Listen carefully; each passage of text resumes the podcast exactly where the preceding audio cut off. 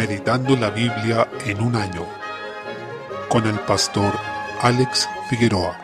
Día 21, mes 9. Isaías capítulo 37. Judá es librado de la invasión asiria comandada por el rey Sennacherib. Ezequías ya había recibido la noticia de que este rey estaba hablando soberbiamente contra el Señor, creyéndose invencible, pensando que ni siquiera Jehová podría impedir que conquistara Judá, tal como ocurrió con todos los otros reinos que habían caído bajo su dominio. En ese tiempo, cuando dos pueblos se enfrentaban militarmente, también se creía que los dioses de aquellos pueblos batallaban entre sí. De esta forma, cuando una de esas naciones resultaba vencedora, también se creía que el dios de ellos había triunfado sobre la divinidad de los vencidos. Así, Sennacherib creía estar al nivel de una divinidad y pensaba que el Señor, el Santo de Israel, no sería obstáculo para él. Esto llevó a Ezequías a orar al Señor haciendo una declaración muy potente. En el versículo 16, Jehová de los ejércitos, Dios de Israel, que moras entre los querubines, solo tú eres Dios de todos los reinos de la tierra, tú hiciste los cielos y la tierra. Él reconoce que el Señor está sobre todos los reinos, que por más que haya imperios y reyes poderosos, el Señor está sobre todos ellos, y es quien puede escuchar nuestra oración, de manera que Él pidió ser librado de la mano de este rey. Resalta lo que dice en el versículo 20, para que todos los reinos de la tierra conozcan que solo tú eres Jehová. La gloria del Señor debe ser la motivación de nuestras oraciones. Si es así, estamos rogando la dirección correcta. Por el contrario, si oramos por fines personalistas, ocurrirá lo que dice Santiago, que pediremos pero no recibiremos, porque estaremos pidiendo la dirección incorrecta. Si Dios respondiera esas oraciones afirmativamente, nos estaría haciendo daño y estaría deshonrando su santo nombre. Dada la blasfemia de Sennacherib y el clamor de Ezequías, el Señor es quien responde a Sennacherib, porque habló y actuó con insolencia contra el santo de Israel. Se anuncia también en el versículo 32 que habría un remanente que se salvaría, y dice que el celo de Jehová de los ejércitos hará esto. Este hecho es parte del plan del Señor que se va revelando en la Escritura que de todo este pueblo, que era la descendencia sanguínea de Abraham, Dios salvaría a un remanente, que era el verdadero Israel, aquel Israel espiritual, que puso su fe en él y fue fiel a su pacto. Desde el versículo 33 el Señor protegió a Jerusalén, amparó a esa ciudad por amor de David, por el pacto que hizo con él, de manera que mantendría en su trono a los hijos de este monarca. En virtud de esta fidelidad, el Señor guardó al Israel nacional hasta la venida de Cristo, para cumplir todas sus promesas en él. Así el ángel de Jehová mató a ciento ochenta y cinco mil asirios en el campamento en el que estaban reunidos, lo que causó finalmente la derrota total de este pueblo, al menos en esta campaña contra Judá. Desde el versículo 37 se relata el fin de Sennacherib. Este rey que tanto se jactó y blasfemó fue finalmente asesinado por sus propios hijos, quienes lo mataron mientras adoraba en un templo pagano a su dios falso. Por tanto, ese es el fin de los blasfemos, de los que se jactan contra el Señor, es Él quien dará el pago a sus enemigos, y en juicios temporales como estos se ve anticipado el juicio final del Señor contra todos los impíos. Capítulo 38. Desde el versículo 1, Ezequías enferma de muerte. Isaías fue enviado por el Señor para informar a este rey que iba a morir, por lo cual él elevó un clamor pidiendo misericordia al Señor. Dios oyó este clamor y además le dio una señal muy grandiosa, que el sol retrocedería unos grados en el reloj solar de Acaz. Eso es algo que solo Dios podía hacer, una obra sobrenatural por la cual la luz del sol retrocedería una vez ya habiendo avanzado. Esto relatado desde la perspectiva humana y del observador que era en este caso el rey Ezequías. Desde el versículo 9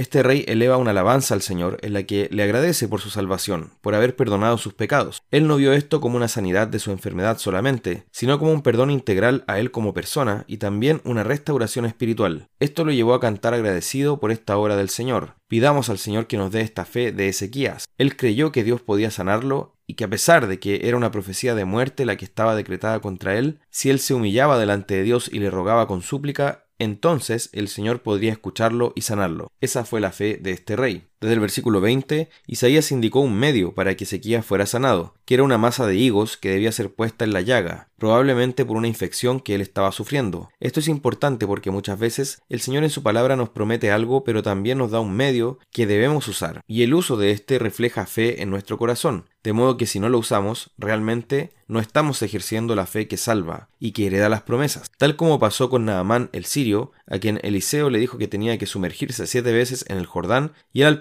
no quería hacerlo, ocurría que si él usaba de este medio iba a recibir esa bendición de parte de Dios, no por el medio mismo, sino por la fe que estaría demostrando. Finalmente fue convencido de hacerlo y recibió sanidad, al igual que Ezequías en este caso. Por consiguiente, nosotros también debemos usar los medios que el Señor nos ha dejado para ejercer nuestra fe. Salmo 65. Desde el versículo 1 el salmista alaba a Dios por su gracia y salvación, especialmente en cuanto responde a las oraciones de sus hijos. Afirma algo hermoso que nos debe estimular a ir ante la presencia del Señor. Dice en el versículo 2, Tú oyes la oración, a ti vendrá toda carne, es decir, toda persona, todo ser humano. Además se habla del perdón de Dios, de cómo Él tiene misericordia de nuestras iniquidades y rebeliones. A pesar de que ellas prevalecen contra nosotros, Él las perdona si nos acercamos en arrepentimiento. También nos habla de la elección de Dios. Eso no es algo exclusivo del Nuevo Testamento, sino que lo vemos por todas partes en la Biblia. Es Dios quien escoge a su pueblo y quien lo atrae para sí para que habite en su presencia, como dice el versículo 4. Es en esa presencia de Dios y en comunión con su pueblo que somos saciados de bienes espirituales que solo podemos encontrar en esa comunión con Dios. En el versículo 5 el salmista se dirige al Señor diciendo, Oh Dios de nuestra salvación, esperanza de todos los términos de la tierra y de los más remotos confines del mar. Aunque en ese momento la salvación se manifestaba visiblemente en la nación de Israel, que era la descendencia sanguínea de Abraham,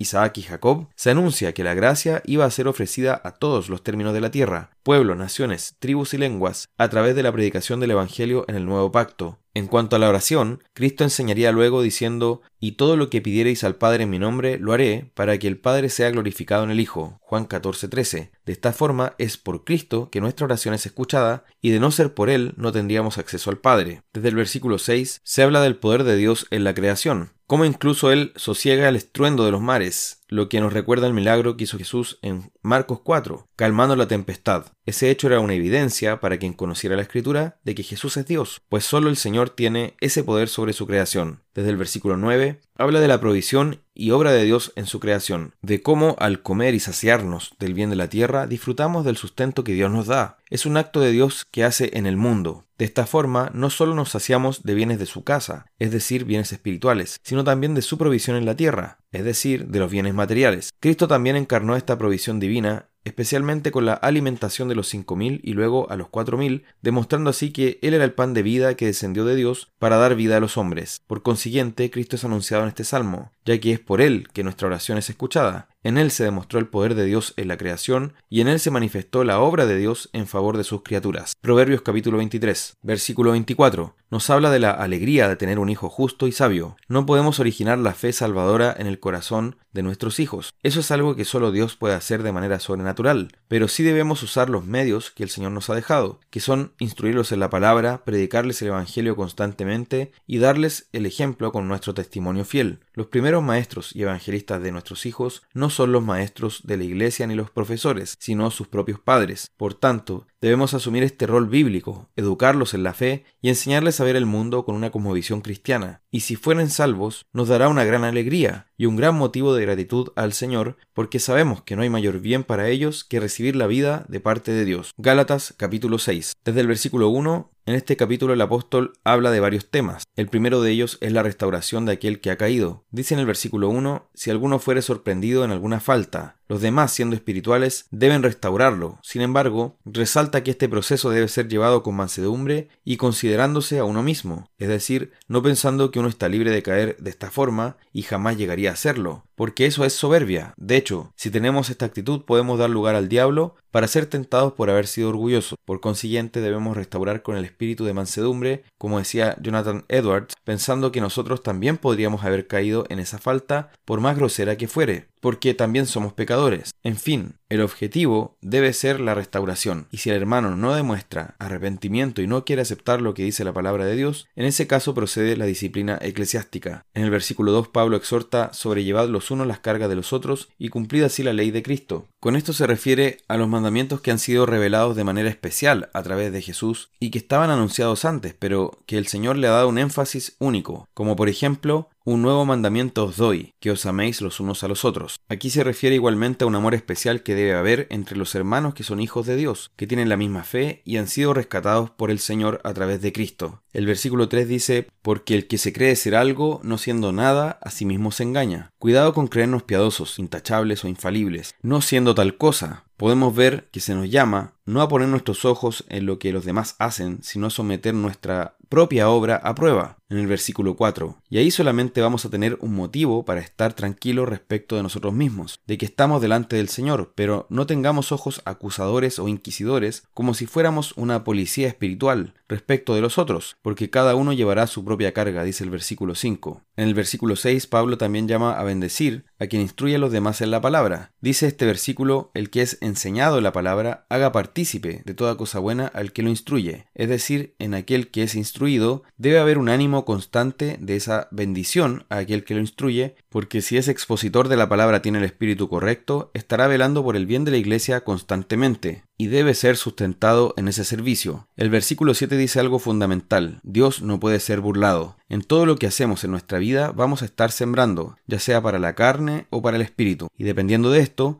también vamos a cosechar. Si hemos sembrado para la carne, cosecharemos corrupción, pero si hemos sembrado para el espíritu, cosecharemos vida eterna. Por tanto, cada día estamos arrojando semillas. La pregunta es, ¿hacia dónde? ¿Hacia la carne o hacia el espíritu? Por eso Pablo nos anima diciendo en el versículo 9, no nos cansemos pues de hacer bien, porque a su tiempo segaremos si no desmayamos. Esto también es parte de vivir por fe. Si alguien dice que está viviendo piadosamente pero no ve los resultados que espera, es porque está viendo la circunstancia y no lo que nos dice la palabra. Ella afirma que a su tiempo cosecharemos, y ese tiempo lo determina el Señor, no nosotros. Pero lo que sí podemos saber es que ciertamente vamos a recibir la vida eterna, el bien que se nos ha prometido, porque es Dios quien ha empeñado su palabra. Por eso, en el versículo 10, se nos llama que hagamos bien a todos y mayormente a los de la familia de la fe. Notemos que esa es la enseñanza, hacer bien a todos. No obstante, resalta que hay una prioridad, que es a los hermanos, a los de la familia de la fe. Y eso debe estar primero en nuestra mente, hacer bien a aquellos que han sido redimidos por el Señor. Desde el versículo 11 manifiesta que el hecho de predicar que la cruz de Cristo es suficiente y que la fe en esos méritos de Cristo es suficiente, acarreaba persecución aún en ese momento, y quienes los perseguían eran los judíos. Esto era así porque los judíos incrédulos querían agregar a la cruz algo más, que eran los ritos de la ley, y ellos no estaban entendiendo que esos ritos eran sombras de lo que había de venir, que anunciaban la obra de Cristo, y fueron puestos como un tutor hasta que llegara precisamente Cristo. Pero una vez llegado Cristo y cumplido el Evangelio, entonces esos ritos y sombras pasaban a ser abolidos. Por tanto, aunque nos acarree persecución, no podemos dejar de predicar esa cruz y que solo esa cruz es suficiente. No se le agrega nada ni se le quita nada. Por eso el apóstol Pablo dice, pero lejos esté de mí gloriarme, sino en la cruz de nuestro Señor Jesucristo. Versículo 14. Y ahí tenemos la tercera crucifixión en esta carta a los Gálatas. La primera fue, con Cristo estoy juntamente crucificado. Capítulo 2, versículo 20. La segunda fue